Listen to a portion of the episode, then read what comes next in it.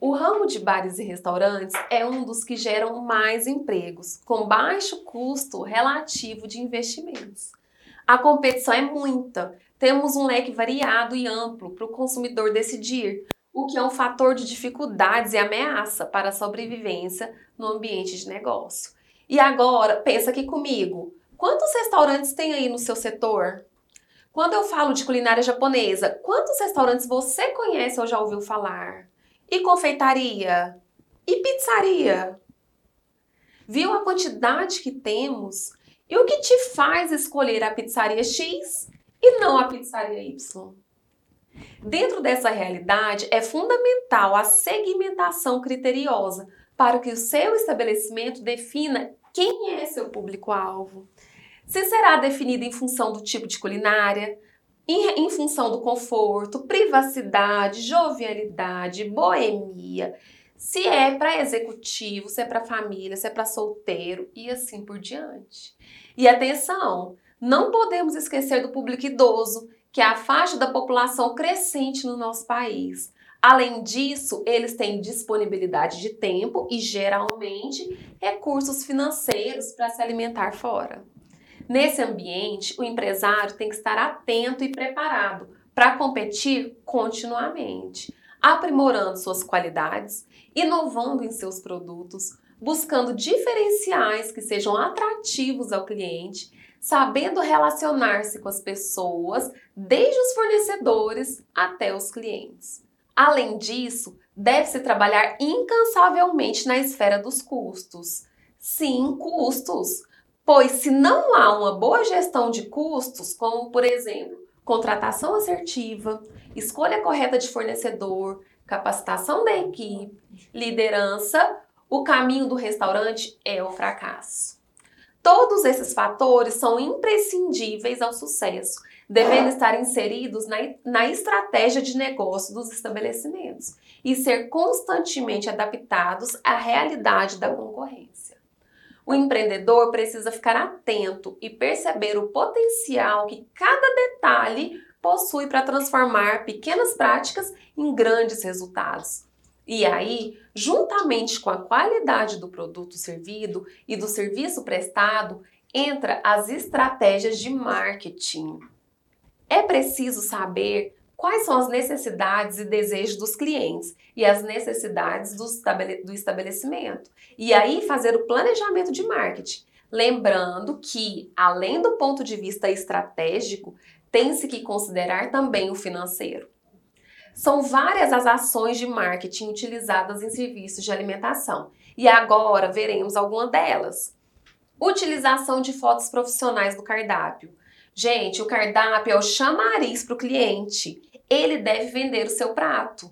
Se a foto demonstra claramente o que o cliente pode esperar, melhora a compreensão do cardápio. A foto ajuda o cliente a perceber a quantidade do alimento que vem no prato, a proporção de cada item e a apresentação da refeição que será entregue. Outra estratégia, desenvolvimento de site do restaurante. Muitas pessoas, antes de ir a um restaurante novo, fazem pesquisas sobre o estabelecimento para saber o tipo de alimento, a história do local, o cardápio que é servido. É importante disponibilizar no site o cardápio do restaurante por vários motivos. Primeiro, faz com que o cliente fique mais tempo em sua página, o que ajuda no ranqueamento do restaurante no Google. Geralmente não conseguimos colocar as fotos dos pratos no cardápio, todas as fotos. E no site a gente já não tem esse problema. Então é um outro item que a gente tem que observar. Além disso, essas fotos ajudam a comer com os olhos e o cliente pode comprar pratos pela vontade de comer, devido aos estímulos perceptivos promovidos pelas fotos. Outro item é trabalhar a identidade visual uma identidade visual do restaurante que tem a cara do seu estabelecimento ajuda o seu restaurante a se diferenciar dos concorrentes. Outra dica é o clube de benefícios e compras coletivas. Fidelizar o cliente é importante para o restaurante, fazendo com que ele volte para consumir novamente. Podemos criar então campanhas de incentivo, mas cuidado, o programa de fidelidade ele tem que ser bom tanto para o cliente quanto para a empresa. Participação em festivais e eventos sempre atrai novos clientes para o restaurante, além de fazer com que o nome do restaurante apareça em diversos canais da mídia. Presença do restaurante em redes sociais de localização e avaliação. Assim você vai estimular o cliente a falar de você, a falar do seu restaurante. As mídias sociais são boca a boca do século 21 e são suas aliadas para reforçar uma imagem positiva do seu estabelecimento.